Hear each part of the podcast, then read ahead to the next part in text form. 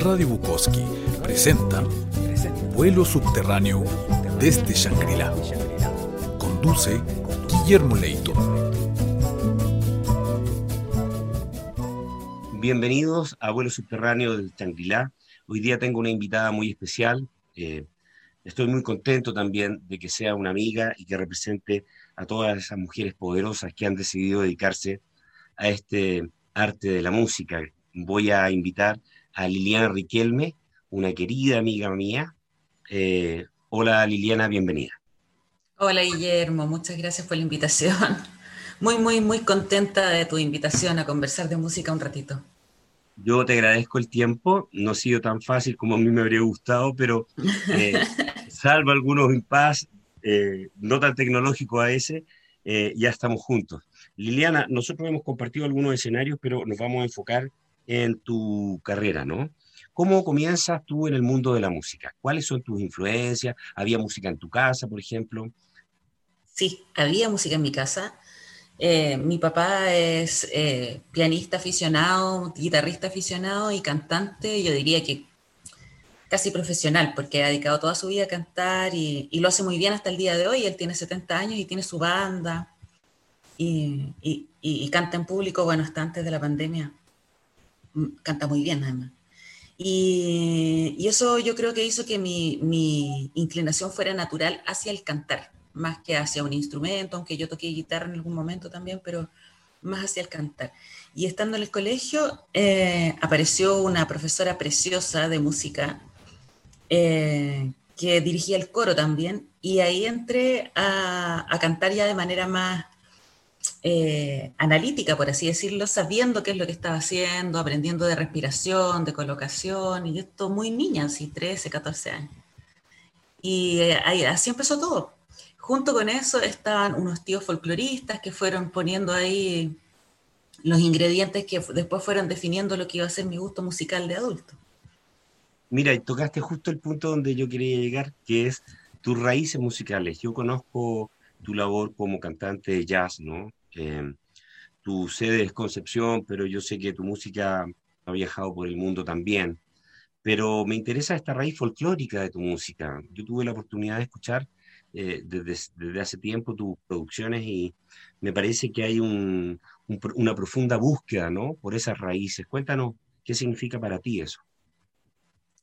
Yo eh, lo he pensado bastante, ¿ah? porque em, bueno, se refleja en mi disco una, una raíz folclórica sin ser un disco de folclore. De hecho, eh, cuando hemos tenido que catalogarlo para alguna disquería o algo, nos cuesta saber en qué, bloque va. No es folclore, no es música popular tampoco eh, de plano. Eh, y finalmente hay categorías híbridas, músicas del mundo y cosas así en las que, en las que puede ir, pero la raíz del folclore, como tú dices, es, eh, me atraviesa. Y esto viene de niña. Eh, yo recuerdo haber ido, por ejemplo, a encuentros de payadores, eh, siendo muy chica, 11 años, ya lo disfrutaba mucho, estas ruedas de payadores que se hacían, me llamaba mucho la atención que a través de la improvisación ellos pudieran hacer una poesía tan fina eh, decimando o haciendo coplas. Eh, me, me, llamaba también mucho la atención cuando hacían estas décimas de pie forzado, en que la gente les daba un verso y ellos muy creativamente tenían que ir haciendo poesía sobre ese verso de remate con el que obligadamente tenían que terminar. O estos, estos duelos entre payadores que estaban buscando en definitiva quién era el más ingenioso para ir a la rima de, determinada palabra, pero que no fuera la rima por rimar, sino que tenían que estar contando una historia rimada, que no es lo mismo que buscar la rima artificialmente.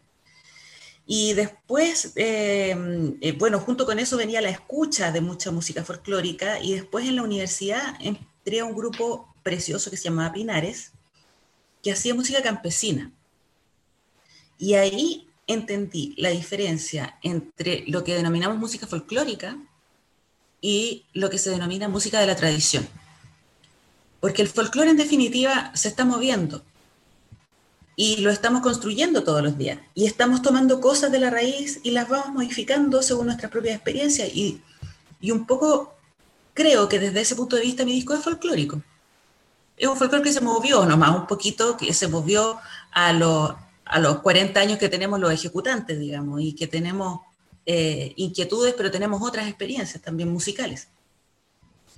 Y en este grupo Pinares, que se hacía música campesina, dije, esto es, y no sé por qué, me produce tremenda identificación. No, yo no soy del campo, yo no he ordeñado nunca una vaca, nunca he salido a buscar huevo al gallinero.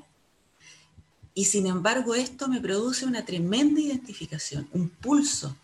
Es un pulso que como chilenos o como latinoamericanos sentimos eh, que es innegable. Y, y, después de esta pasada por Pinares, vino ya más vieja, hace unos 6, 7 años atrás, el encuentro con las mujeres cantoras. Seis cantoras es mi agrupación y ahí estamos recreando música recopilada en la séptima y octava región, en los, de los años 60 a 80 más o menos por mujeres cantoras eh, de los campos. Y nuevamente sentí eso, ese pulso, esa identificación eh, que produce en definitiva identidad. Y eso es lo que andamos buscando todos. Eso nos hace vibrar el corazón cuando nos identificamos con algo. Y yo lo encontré, sin ser campesina, como te digo, lo encontré en el folclore. Me parece fascinante, no sé, es una memoria genética, es una manera de hablar. Mira, por ejemplo, yo te estoy diciendo, es una memoria genética, es una manera de hablar, y te estoy folcloreando. Hay un canto ahí. Y te estoy folcloreando nuestra conversación, ¿te fijas? Sí, mira, qué lindo lo que estás diciendo, porque además eh, a mí me hace mucho, mucho sentido, ¿no? Eh, eh, objetivamente, yo quería que tú fueras mi invitada de marzo, porque marzo es un mes muy especial para las mujeres del mundo. Y lo que tú estás diciendo es una tradición cantada oral, ¿no? Que se transmitía entre las mujeres. Las, ah, esto es una tradición que yo entiendo existe en, en, Chile, pero también existe en otros lugares, eh, que son las mujeres las que en las ruedas, ¿no? Van generando esta, esta especie de, historia cantada, ¿no? De, los, de las personas, que es muy lindo. Cuéntame, eh, Liliana, esto de ser músico independiente. Yo sé que tú tienes otras labores como profesional, pero eh, sé que dedicas gran parte de tu vida a la música. Eh, ¿Qué implica enfrentarse a, un, a este mercado musical, ¿no es cierto?, que existe siendo un, una músico independiente? Eh, Mm, mira, yo he intentado, bueno, es como de perogrullo decir que es difícil, ¿eh? mm.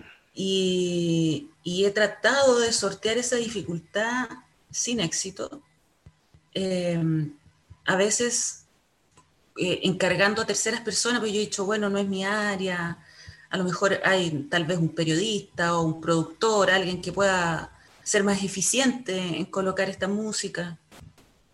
Y, no, no, no, no cala en, lo popular, digamos.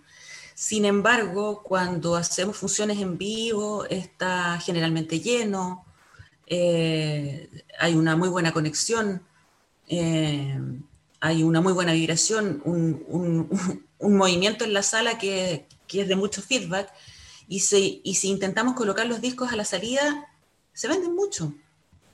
Sin embargo, cuando están puestos en una tienda, eh, no son atractivos y no sé dónde está el error. ¿Será un, problema de difusión del estilo? Pero no solo me pasa a mí, yo he conversado con otros músicos más o menos del estilo y están en la misma situación que yo. ¿Cómo nos damos a conocer más?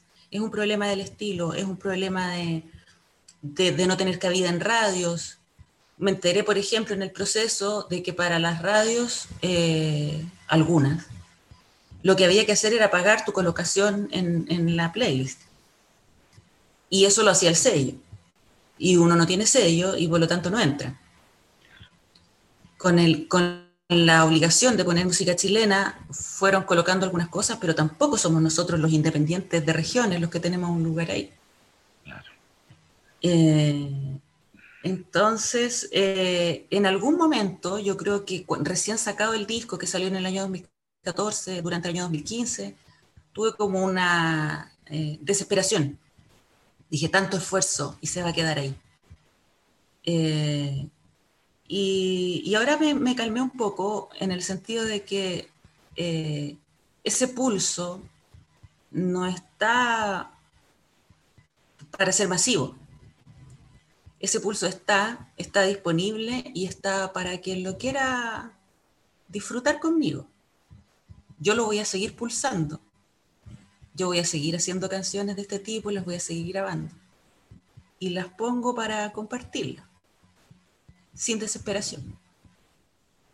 Una postura eh, valiente, ¿no? Y, mm. y, también honesta, entiendo yo. Yo te conozco mucho, entonces creo que, que he visto tu, tu espíritu musical no decaer en distintos estilos. Y a mí lo que me llama la atención es este disco del cual tú estás hablando y nosotros queremos cooperar un poco, ¿no? En esto que no, que se, se conozca. Eh, a través de Radio Bukowski estamos llegando a 80 países, ¿no? Entonces, Muchas gracias, Guillermo. No, a ti por participar. Cuéntanos un poco cómo se llama el disco, eh, quiénes participan como músicos y dónde lo grabaste. Ya. El disco se llama Canciones Bien Intencionadas.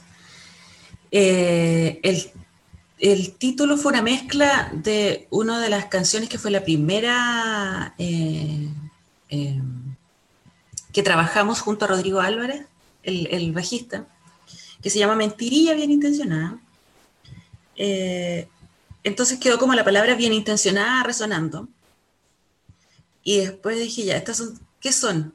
Y en esta misma búsqueda de si eran folclore, si eran, porque también tiene algunas, algunas inclusiones de jazz que se las dieron los músicos que son, que son jazzistas. Yo no soy cantante de jazz. Eh, y que eran finalmente eran canciones y, bien intencionadas. Y ese fue el, nombre del disco. Son 12 canciones más un bonus track. Son nueve canciones de mi autoría. Hay eh, tres que no lo son. Las que no son de mi autoría es una cumbia, de Jairo Varela, eh, está eh, Los Colores de Manuel García, con quien conversé yo el, hecho de grabarla y me la autorizó muy generosamente. Em, y está El Hijo Arrepentido de Violeta Parra y Nicanor Parra, en una ejecución preciosa de Yayo Durán, el, guitarrista. Participaron como músicos eh, Pablo Lara en el teclado, Rodrigo Álvarez en el contrabajo y bajo eléctrico, Yayo Durán en las guitarras, acústica y eléctrica, Víctor Enríquez en la batería, Juan Pablo López en las percusiones y yo cantando. Esos son los músicos. Un excelente. Los arregladores, no, maravilloso. Los arregladores fueron eh, de algunos temas Rodrigo Álvarez, eh, Pablo Lara y Yayo Durán. Ellos tres hicieron arreglos para mis composiciones y para los temas del disco. Lo grabamos en el año, entre los años 2013 y 2014 en Estudio Raíz, acá en Concepción. Eh, y luego se masterizó en Santiago, en Clio Mastering. Eh, también tiene un trabajo de arte muy bonito, que, que hasta no hacer el disco no sabía que era una parte tan importante de una producción musical. Y te cuento la anécdota del, del, arte, mira. Por favor. Nosotros hicimos, eh, hicimos el trabajo con la diseñadora que se llama Luna Costantini, ella es italiana. Y eh, yo lo quería en color cartón, lo más rústico posible. Entonces ella fue a Santiago, a la empresa de, impresión, imprimió en cartón y me dice, queda precioso, tenías razón, esto va a funcionar, mi diseño sobre el, sobre el cartón color cartón queda muy bonito. Vuelve, me lo entrega. Pasa una semana y yo digo, Luna, necesitamos una reunión. ¿Qué pasó? Y le muestro la, la, la carátula que a ella le habían impreso como, como, como muestra, ¿no? Y estaba inflada, Guillermo, con, con la humedad de Concepción. En Santiago funcionó, pero en el sur de Chile no funcionaba. No funciona, qué buena. Así es que después ella, la diseñadora, junto a otros artistas de diseño, tuvieron que inventar un sistema de semi-plastificado para que no se inflara, pero que conservara la textura cartonada. Un proceso súper, súper completo, súper bonito. Para quien lo quiera emprender, les digo, eh, es pega, es pega, pero es muy bonito. De ahí lo importante es la preproducción a veces, ¿no? Mm, Saber para dónde uno va con todas esas cosas, porque son impredecibles. Sí. Querida Liliana, oye, ha sido un placer para mí compartir estos minutos contigo. Te quiero dar gracias de corazón, un abrazo fraterno. Y invita tú a nuestros amigos de vuelo subterráneo desde Changrila a escuchar estas canciones que vamos a, oír. Oye, Guillermo, mira, antes de despedirme, agradecerte a ti. Eh, sé que estás haciendo un trabajo de visibilización importante a través de tu programa, escogiendo justamente músicos independientes y, conversando. Yo creo que es, una pega muy valiosa, muy valiosa la que tú estás haciendo desde como músico local, te lo, te lo agradezco mucho. y la música, eh, acabo de decir músico local y al final la música es para todos y para todo el mundo, así es que eso también es parte de la pega que tú estás haciendo, te la agradezco mucho. Un abrazo grande y Un abrazo grande. Voy a invitar a nuestros oyentes de vuelo subterráneo a escuchar estas canciones de Liana Riquelme, que como ella dijo, son de raíz folclórica, pero curiosas. Un abrazo para ustedes y los invito a escuchar estas excelentes canciones. Un abrazo, Guillermo. Un abrazo. Estamos compartiendo vuelo subterráneo Radio Bukowski.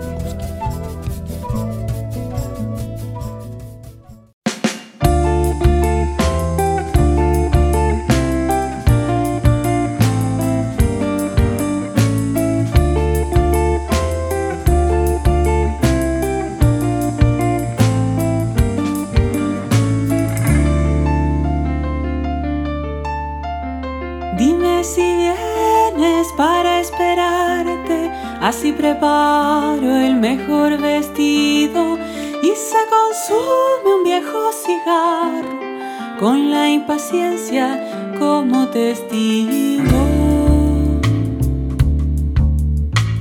Pondré en la mesa mi mejor vino, voy a inventarte con tanta ausencia.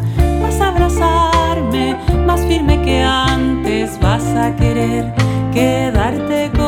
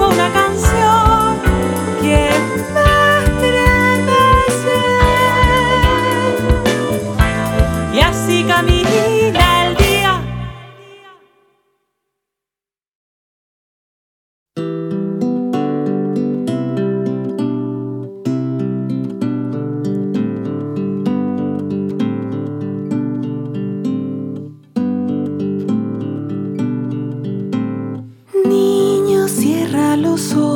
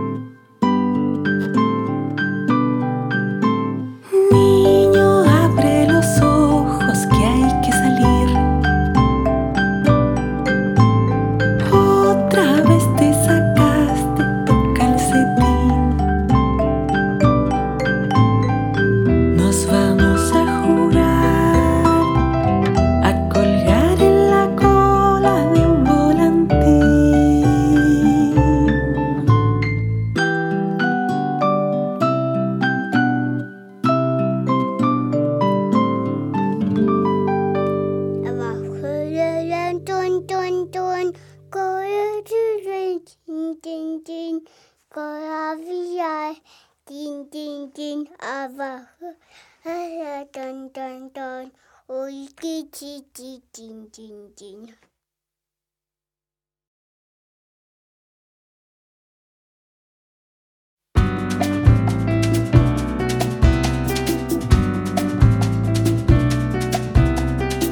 Nos despedimos a mediados de ese mes y al poco tiempo ya te comencé a soñar. Era tu risa, me venías a buscar. Eran los muertos que salían a pasear. En un.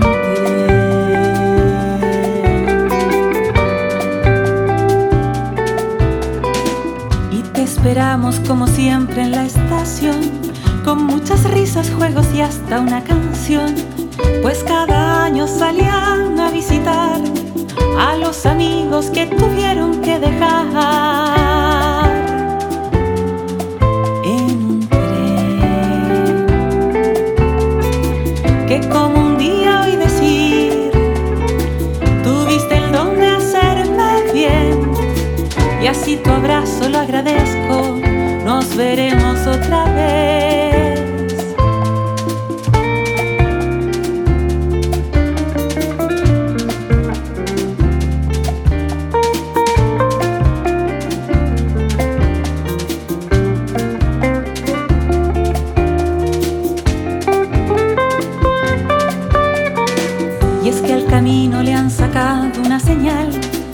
Así es la niebla de que hablaba Joan Manuel. Es que con tinta llega lágrima al papel, porque hay canciones que no volveré a cantar. Nunca más.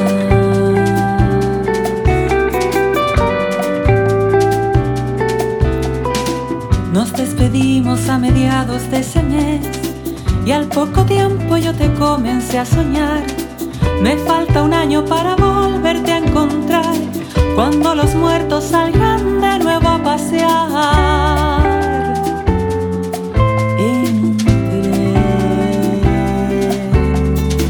Que como un día hoy decir, tuviste el don de hacerme bien y así tu abrazo lo agradezco.